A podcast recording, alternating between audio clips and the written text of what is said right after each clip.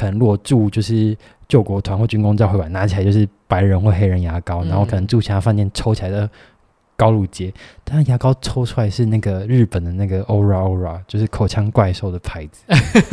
天哪，我没有注意到哎，所以你当时就是可能都被我拿开，可能都被我拿走了。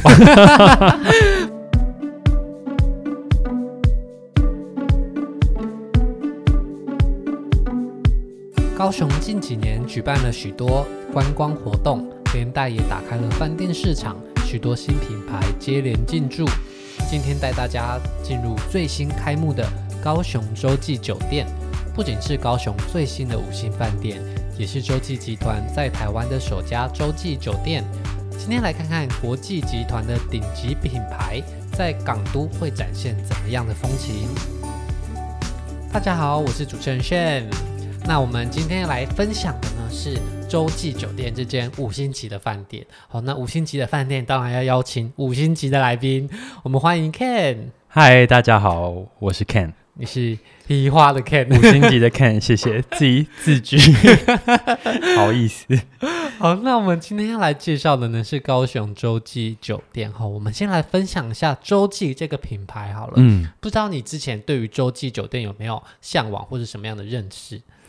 呃，一直听过，但从来没有住过，也没有看过。那我们来分享一下洲际酒店集团呢，它的英文叫做 Intercontinental Hotels Group，简称 IHG。好、那 IHG 呢，它有一个自己的酒店的品牌系统，就叫优越会。好、嗯哦，那它除了洲际酒店以外呢，它旗下有非常非常多的系列，大家可能都有听过、哦。比方说丽晶酒店、哦、这个系列也是他们的。然后刚刚提到的洲际酒店，还有金普敦，哦，就是台北大安有开的金普敦，啊、还有 Indigo 英迪格酒店，哦是哦，对，那这个是他们的比较昂贵的系列。那他们还有比较次一等，那也算是高级的系列，比方说皇冠假日酒店，嗯、哦，这些都是。那甚至再普通一点点的智选假日酒店，就是 Holiday Inn，Holiday Inn 也都是 IHG 集团的。所以其实它虽然洲际酒店的。饭店没有很多，但是它的集团非常非常的大，嗯、全球将近有六千间酒店的据点。哦，那其中呢，洲际酒店就是它旗下非常知名顶级的品牌之一。那高雄的洲际呢，也是它在台湾这个市场首个洲际酒店品牌的饭店。好，那当然未来还会在台湾其他地方推出，好像是台中好像有规划中。呃，我们今天就来介绍看看洲际酒店在台湾运营的怎么样。高雄洲际酒店当时在开幕前，其实就有掀起一个热潮哦。对，因为其实台湾有很多人是喜欢住饭店的嘛。那它身为一个顶级品牌之一，在台湾的新开幕的据点，然后那当时他们推出了一个叫试住者专案，就是他上 FB 然后公开征求有没有人愿意入住他们的酒店，嗯、而且是不用钱的，然后就是招待两人一间。好，那你也不用付出任何什么样的条件，就是去申请。然后他唯一的规定就是不要把这些资料公开上去。哦，哦，那当时我记得他是要征求一百个人吧，最后超多人，多到他们也吓了一跳。嗯，他们专门就决定了一百个来试住体验的。人、嗯、好，那当时我们有报名这个专案哦，不过想当然我们也是没有入选，所以我们今天才可以来这边批评他。没有，如果今天是参加试住者专案的人，可能感觉要讲好话，他们就不允许发表任何关于、啊、真的、哦，对，不管好坏好像都不能说，都不能讲。对，那今天我们是自费参加，因为当时我报名之后想一想，觉得嗯，我八成不会中选吧，然后他。当时刚开幕，又有一个开幕的专案，啊、嗯，所以我就当场又直接定了。那后来果不其然，就是靠自己的金新台币才能入住。那我们介绍一下高雄洲际酒店的位置好了，这间饭店的位置在哪边？呃，就在高雄亚洲新湾区的地方。对，那其实高雄洲际酒店呢，它不只是一间饭店，它也是那个豪宅哈、嗯。那它其实是远雄集团。就是盖大巨蛋那个元雄，OK，他在高雄与饭店共构的一个豪宅啦，所以它的十八楼以上到六十八层楼都是豪宅的部分。对嗯、那饭店的话就是从一楼到十七楼。我印象中那个豪宅上面主打有一个空中的操场，对，就是你可以在超越高雄空屋的那一层，呼吸着新鲜空气在上面跑步。就你以为你是漫步云端，其实你是漫步 PM 二点五。对，虽然说它的楼层没有办法到很高，可是它目前周围都还是空地居多，嗯嗯嗯、所以其实现在去有一些房型还是看得到海景的哦。哦嗯，不过未来可能就没有了。所以如果今天想要在洲际体验海景的话，可能也是趁现在。讲完饭店本身的建筑资料之后，我们来分享一下它的房型好了。嗯好，那饭店的房型也很多哈，那有分为市景啊、港景的客房，那行政楼层以上有行政楼层的套房，哦，那都有大床、小床可以选。我们当时选择的呢是少数可以加人到三人或四人的双中床的房型。嗯，那它的饭店本身的房型价格差不多是六千多块以上，哦，所以随着假期啊也会有所调整，或是房间的大小哦。那基本上消费可能就是七千多块以上两个人。我们当时是开幕专案进去住，那应该是七千多块钱住了三个人哦，所以算是以相对来说比较低的价格来体验这样的房型了。那进去这个房间之后，你觉得感觉怎么样？嗯，我觉得从进到饭店到房间这一条路上，你就可以感受到那一股就是高大上的气派感。嗯，它其实整个装潢都算是还蛮现代的，然后它就是你也知道，就是一个有名的饭店就是要融入当地的元素嘛。那对于在一个外国人的观点里，高雄就是一个海港城，嗯、那居然有海这个部分，他就要必须要把海这个元素融入他的饭店，这好像就变成他的使命。所以整间饭店里面有很多就是孔雀绿这个颜色的一个呃布置，但我觉得这个孔雀绿啊，确实看起来就是给人家一种。雍容华贵的感觉，所以不管是在饭店的大厅啊，或是在餐厅，嗯、或是进到房间里也好，都有这种一点点海的意象在里面。那到了房间里呢，我觉得它房间设计也是装潢也很讲究，它的每一个收边啊、墙面也好，都是呃圆形的一个收边，那都会让人家觉得整个房间很就是很温和，让人家待在里面觉得很舒服的感觉。嗯，其实饭店房间设计很特别的是，房内很多的转角、机灵的地方，它其实都有特定的把它的边框收的比较圆润一点点。嗯、对对对，所以房间的特质也是比较温和的。那在房间里面，它的格局大概是什么样子？嗯，基本上它不像我们过往对于饭店的认知，就是可能一进门就是呃，先一个走廊、厕所、衣柜，然后进到里面就是、嗯、呃床。这样子，它的设计很特别。它设计是一个方形的房间，那一进去呢，呃，右手边是厕所跟浴室，左手边呢是房间，那中间呢刚好有一个隔开的一个呃装设，就是它的电视墙跟衣柜，还有它的就是迷你吧台，嗯、所以整个房间呢中间有这样子的一个分隔，它就变成一个回字形的一个房型，嗯、所以是可以让你就是绕一圈像圆环一样的一个设计，我觉得还蛮特别的。因为一般的房间饭店都是长形的嘛，嗯，对。那不过它很特别，是中间就有一个像很大的柱子在正中间，对。不知道它里面是不是真的有柱子啊？但是它就因此绕着那一根柱子，把房间区分了很多个区块。对。那它的卫浴啊，或者它的厕所空间，你觉得有什么样？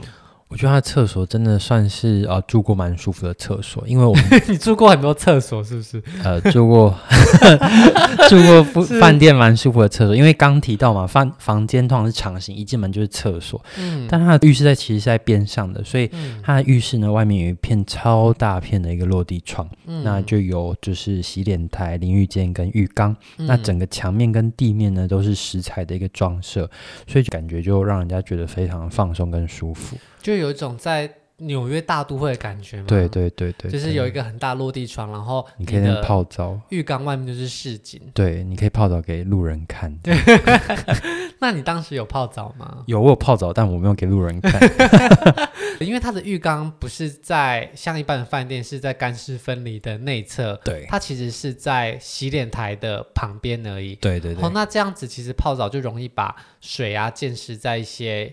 一般我们认为是干区的位置，嗯，那这样子的设计在你使用上会不会有一些不便？我觉得还好哎，就反正你又不用打扫，呃，对啦，这个问题倒还好。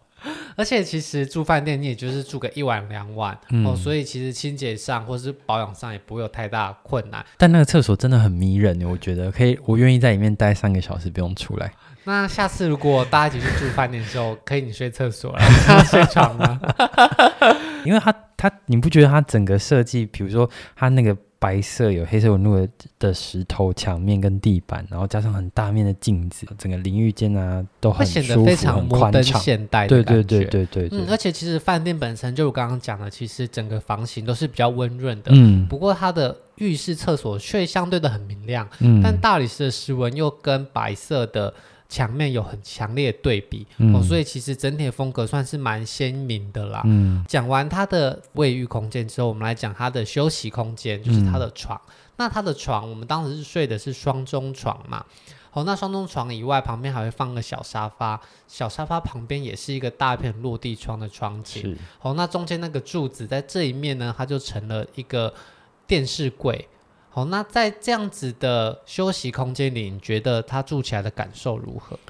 我觉得算是一个相对蛮友善的空间。诶，他的床啊，我觉得他睡起来蛮舒服的。他是不是有特别的，就是床垫啊？对，他的床垫说是美国舒达这个好像在广告，但我是真的觉得睡起来蛮舒服。而且它还有就是 BOSE 蓝牙喇叭嘛，对不对？对，它的客房备品其实。非常的厉害，哦，都是蛮厉害的东西哦。它的客房备品不是只有行政套房楼层厉害，嗯、而是每一间客房提供的配备都是很好的。嗯、哦，那就像刚刚提到了非常好睡的床垫，然后还有他们有一个声控管家小美西，小美西，小美西，嗯，它也可以放音乐。我我记得我一开始放那个。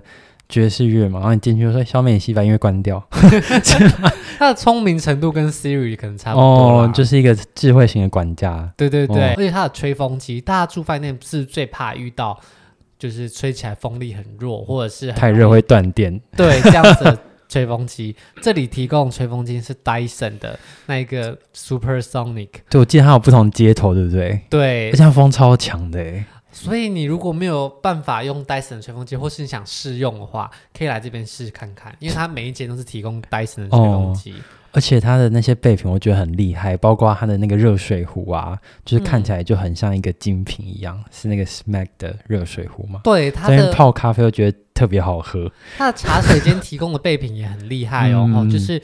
除了它的咖啡跟茶叶，它的咖啡好像也是滤挂式的。呃，它有两种，它有胶囊咖啡机，有滤挂式。嗯、然后，因为它也是为了要融入当地的元素，我仔细看，它绿挂式咖啡是高雄在地的，就是在地品牌对，对对，就是在地的小店的。哦，顺便，所以不是那种 OEM，就是代工厂做贴牌的。嗯哼嗯哼嗯哼。不是，不是，是真的。对，在地高雄的。对，然后有台湾茶，然后他也把台湾茶的茶具就附在那边，而且我觉得它的配件都很都很特别，它的端茶的托盘啊、茶杯啊等等那些，我觉得都很讲究。诶，就是呃，有些是铁件跟皮件的一个结合的设计，嗯、就是各各种用的东西，你都可以觉得它很用心。连牙刷跟牙膏，牙膏我们常看拿起来，可能如果住就是。救国团或军工教会馆拿起来就是白人或黑人牙膏，嗯、然后可能住其他饭店抽起来的高露洁，但牙膏抽出来是那个日本的那个 Ora Ora，就是口腔怪兽的牌子。天哪，我没有注意到哎，所以你当时就是可能都被我拿开，可能都被我拿走了。我就拿着自己带来的高露洁这样子，所以其实饭店本身它在很多小细节地方，它并没有。降低它成本，它有蛮多成本可能是花在大家不见得会注意到部分，嗯、就比方说刚刚提到的牙膏，确实。哦，或者是它的胶囊咖啡也是使用 Nespresso 的，嗯哦，那热水壶就是 Smeg 的，嗯，其实它在很多可能大家不见得会那么放注意力在上面的地方，它都尽量做到很对，细节很用心，真的。而且我觉得还有一项展现他们很细心的地方是他们的插座，如果有在装修房子或者是有在研究这个的话，会知道其实插座价格是可以差距很大的哦。对，那插座面板，一般我们在饭店的插座可能就是双孔插座，那好一点可能就是上面附个 USB。哦，那再更好一点，可能就是床头会有一个万国接头的插座。可是它的插座，它的功能真的超多的。它除了就是有万国插孔跟 USB 以外，它有 USB-C 耶。就是什么死人骨头都可以充，就是对，就是你拿最新的什么手机，你都不用再额外带转接头或什么的，哦、然后上面什么网路线什么都有，都有。是是。当一个面板上面有越多东西的时候，这个面板价格就越贵。哦，是这样子哦。没错，所以一般的双孔插座可能一千块，变成三孔可能就要加五百，你再加 USB-C 可能要再加五百，所以它光那个面板放了这么多东西，可能那个面板就要。好几千块钱，而且好几百间房间都这样。对，而且他可能一个房间有蛮多的插座都设计成那个样子，哇！所以可能大家不见得会那么在意这些细节，可是其实他在很多位置都花了很大量的成本。对这个地方没有特别追求人就不认识，就像你可能对于面板没有那么在乎，就不知道花很多钱啊。我对于牙膏没有那么在乎，就不知道他花了很多钱。所以他给各种在意各种小细节的人都有照顾到。对，但是如果你是不在意这种小细节的人，你可能就觉得好贵。那你对于洲际酒店住宿这个房型，你最喜欢的特点是什么？就是它的备品很细心吗？对，然后还有它的床好睡。再来就是我觉得它的沙发，它外观一开始我走进去的时候，可能这沙发感觉不太好坐，可是一坐下去，哇，蛮舒服的，而且跟。就是它的风格都蛮大的，然后它旁边的小茶几啊，也是有点北欧藤编的那个风格，我就觉得整体的装潢设计应该是非常细腻。而且其实它连灯光都调整营造得很好，真的。就是很多人觉得照明就是空间有亮就好了，嗯，但是如果今天是一个很认真设计的房间，它应该会考量的更全面，灯应该在哪里亮哪里暗。你常活动的区域可能需要比较好的照明，比方说阅读的地方或是办公地方，它的灯应该怎么照可以让你既足够明亮又舒适，嗯。那整体房间的氛围，其实这些灯光都是要优先设计过的。嗯、哦，那你进去可以感觉出来，这个饭店本身。的灯光或是一切装潢细节，都是在设计的一开始就已经互相协调好了。对对对，而不是说，哎，今天放房间都布置都装潢都进来了，东加西加。对、嗯，哦，不过这些东西在乎的人可能就会觉得很有趣，哦，那不在意的人可能也不见得会感受到什么不一样的部分。哦，讲好像没有收钱一样。真要鸡蛋里挑骨头，大概就是它少了一张就是可以做事情的桌椅。哦，对。饭店可能会想说：“哎，欢迎你是来度假的，对不对？或者是欢迎。可有时候真的就是你知道要做事情，就是电脑一拿出来，哇，没地方放，嗯，就比较没有办法办公啦。嗯、那可能要去他的公室，或者是选择比较大的套房的房型。嗯，嗯好，那讲完他的房间内部之后，我们来讲一下他的公社。其实他的公社并没有到非常的。”多对哦，那我们当时去的时候，其实也没有体验到什么。但我这几天在 Instagram 上滑到，就是很多网帅网美在呃游泳池里打卡，我觉得哇，那个游泳池真的很美，很像那种就是有那种宫殿感的感觉，就是有那种小拱、嗯、小。拱廊啊，然后你就在里面游泳，就觉得在里面很高贵的感觉。所以它虽然是室内游泳池，但是也是可以看得到外面的世界这样子的。对，好，那如果今天是网帅网美们想要拍好看照片的话，也可以对考虑看看。已经有很多了，你可以，你可能可以搜寻那个 hashtag。好，那除了这些公司以外，还有一个饭店。也很多人在意的就是饭店餐厅的选择、嗯、哦。那这里的餐厅呢，它当时营运的有两间，一间是西餐全日餐厅，嗯，还有另外一间叫做站路中餐厅。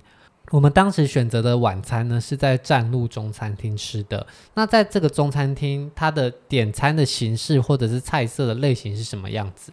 嗯，这一家主要就是传统的那种中菜馆，可能呃卖的就是一些粤式的菜为主，粤菜为主。嗯，那据说他的主厨也待过台北跟上海的 W Hotel。嗯，听起来好像真的蛮厉害的。那一进去，确实打开菜单就是蛮多别出心裁的粤菜。那我觉得他的粤菜啊，有别于传统的粤菜，它可能会有一些创新的做法。那我们也陆续点了一些，像是呃熏鱼啊、烤麸啊、烤鸭、一鸭三吃，还有就是烧。南这些就是很典型的粤菜来吃，那我觉得吃起来，嗯、呃，是感觉得到它的创新的，但就是我有点吃不太懂。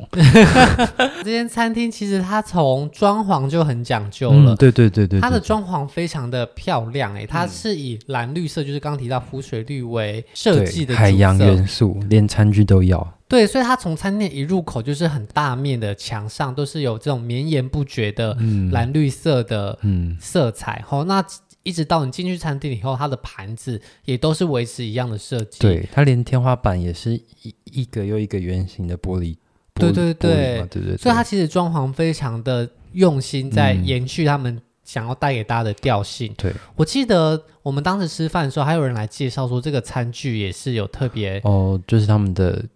总经理嘛，对对对，嗯，他们特别来介绍他的餐具，也是很认真的挑选的。他是还有说他的包厢里面每个包厢都有自己的风格，然后用的餐具也都不一样，都是专专门为这个包厢或这个餐厅设计的，所以那些餐具应该是在外面看不到。对，所以其实就延续他房间的。感觉，然后其实他们在很多小细节都花了很多成本。嗯，不过在餐厅的食物上呢，它有套餐类型跟单点类型啊。嗯，那套餐价格其实可以到蛮高的，甚至一个人可以从一千八百多到两千多、四五千都有。哦，真的哦。嗯，不过我们当时选的是单点，点菜嘛，对，单点。嗯，那我们点了，其实就是如刚刚所说一些传统的粤式菜色。嗯，但我觉得在创新之余，它的口味上，如果对比上它的价位，或许会觉得，哎，其实高雄其他的粤式餐厅可能口味上没有差太多。这样讲会不会主厨生气？因为我记得当时吃的时候，我其实觉得，哎，还不错，可是就一直没有感到特别惊艳。可是我觉得印象让我最深刻的是其中一道，好像叫做黑什么菇的糖醋里脊球吗？哦，黑蒜，对，那个好吃，对，黑那个好吃，我就觉得它是唯一让我会觉得，哎，其他餐厅吃不到的。对对对，那个蛮特别的。因为黑蒜这个食材本身可能就没有那么常被使用，哦，但是它整个烹调的方式可以让这样食材结合在我们常吃的糖醋的里脊上面，再加上它的里脊肉调味的也非常的。软嫩啦，我觉得那一道才是我印象比较深刻的。然后我记得我们还点了一个什么样，好像什么翡翠炒饭还是什么吧？哦，对对对对，吃起来很像没有加盐巴哎。它还主打什么蛋白？对对对对对，吃起来无比清淡。我吃不懂，做出来的味道我觉得出乎意料的是。没有到大家都满意，很少有，嗯、因为很多菜是凭口味嘛，有人喜欢，有人不喜欢。嗯，但有一两样菜是大家都不喜欢，我都觉得，嗯，这是在高级料理或是比较昂贵的餐厅比较少见的。嗯，所以我觉得餐点菜色部分大家可以考虑看看啦。就它的价位当然也没有说特别贵，可是我觉得，呃，以港式或者粤式的料理来说的话。可能还有其他选择哈，饭店本身也在市区啊，所以你要去其他餐厅其实也没有到很远。嗯，好，那供大参考，个人意见，我们没有到非常喜欢这些 料理本身的菜色，不过整体的装潢跟。呃，它的细节讲究还是很用心的啦，真的真的。甚至我们在用完餐之后，总经理总经理还有特别出来，而且是洲际这个洲际酒店这个品牌的饭店的总经理，对，他来跟我们聊天，来一场英文的大家说英语对话。好痛苦，就是我们就有几个比较会说英语的人负责跟他们交流，其他人就是继续划手机这样。不过如果今天不会说英文也不用担心，因为这个经理身后还带了另外一个服务人员，嗯，他就是兼职翻译。就是如果今天你不会说英语，却想要跟总经理互动的话，那一位会帮大家转达你们的意思跟总经理的意思给彼此知道。他好像还有提到，就是还有另外一家日式餐厅嘛，是哇啦吗？还是对哇啦哇啦？对对哇啦。他那个好像就在他中庭挑高的地方，然后好像还会有就是灯光的那个造景艺术表演。嗯，好，那讲完晚餐之后，他的早餐则是在楼下的酒廊那边吃。对，那你觉得他的早餐供应的如何？呃，我觉得它的品相真的蛮丰富的。那唯一的缺点大概就是，呃，因为吃早餐的时段人很多，位置可能比较不够。那撇开这个项目来说呢，它的呃。整个食物的一个陈设跟好吃的程度啊，我觉得算是在台湾的饭店界里面算算是呃前段班的。那呃，光是在它的一个冷藏区一个陈设啊，就让人家觉得那个氛围好像走进了便利商店的呃 超市的冷冻区，就让人觉得是吗？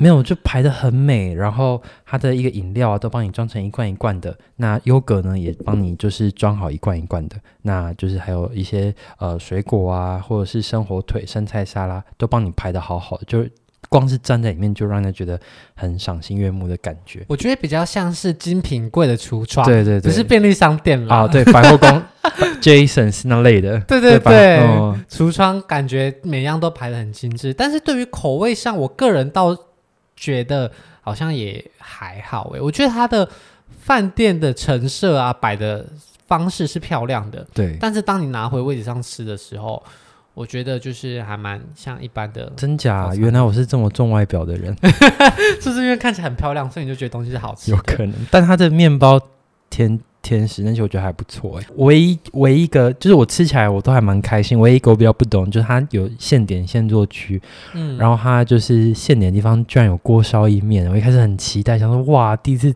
吃到饭店早餐有锅烧意面，根本就是击中台南人的一个胃口。然后我就去点了一个锅烧意面来吃，嗯，哪里在如何？我就觉得嗯还好。它的现点现做去，其实我们当时也都有点了，嗯、好像唯一比较印象深刻就是海鲜海鲜粥，对对对，那个还不错，还 OK, 那个还不错，对，对，对。可是等超久，因为当时人很多，所以可能等了。可能生米还没煮成熟饭吧？对，还在割稻，所以等了可能十五到二十分钟有哦。而且因为刚开幕人潮非常的多，嗯，我们到后面也被迫跟其他人并桌，并桌，嗯嗯，所以整体上我觉得餐饮的细节。我个人是没有到非常喜欢啦，嗯、但是硬体的设计我是觉得还不错，不错嗯嗯，那就供大家参考。好，那洲际酒店呢，它身为洲际集团饭店一个顶级品牌，它现在在硬体设备都做到。一开始他们设定的标准了，不过其实网络上也很多热爱饭店的朋友，他们认为洲际酒店的营运或是服务的水准还没有到国外洲际酒店的等级。哦，是哦。嗯，关于这点你有什么样的看法吗？嗯，我我是没有住过其他的洲际酒店，嗯，但就我个人住饭店的经验，我觉得，呃。他饭店本身应该就是感受到有些小细节，他可能还在就是尝试当中，但整体饭店的硬体啊，跟他准备的东西，我觉得还蛮到位的，就是有一种很。高大上的感觉，就是一开始要花钱买的东西，嗯、他都有买，对他都有买到，但人员的训练还有他处理事情的能力，可能还在熟悉当中。对，就是软性的细节服务，或者在较多人潮的处理方式啊，嗯、或者是餐厅协调性，或者他们菜色的研发的水准，我觉得没有办法直接用钱买到的东西，他们可能还在进一步的调整。那毕、嗯、竟。菜色又不像是吹风机，一两万就可以买到戴森吹风机。哦、就是你花两万块，你一定是买到最好吹风机。但是你要请到一个呃能够结合你饭店特色、嗯、食物又能够符合大众喜好的厨师，太多细节了。对，它就不像是吹风机那么好买，你只要花钱就一定有。哦，那或许我们再多给他一点时间，它可以变得更好。嗯、好啦，那谢谢大家今天的收听。我们今天跟大家分享高雄洲际酒店的。入住体验哦，那其实，在饭店本身的硬体设备都是堪称顶级啦，在备品啊，或者是提供的很多设备上，都已经尽量做到高标了，住起来也还不错。但是在很多软体的细节上，或是服务人员呐、啊，或是餐饮的水准上，我们个人是觉得，嗯，或许对于五星酒店来说，还有值得更好的位置哈。嗯，好，那谢谢大家今天的收听，那我们就下周见喽，拜拜，拜拜。如果喜欢今天的节目，现在赶快拿起你的手机，在 Apple Podcast 或 Spotify、KKBox 按下追踪关注频道，才不会错过每周最新的节目哦。还有，打开 IG 追踪旅行无用良药，每天提供你新的旅游选择和节目补充资料。我们下星期见，拜拜。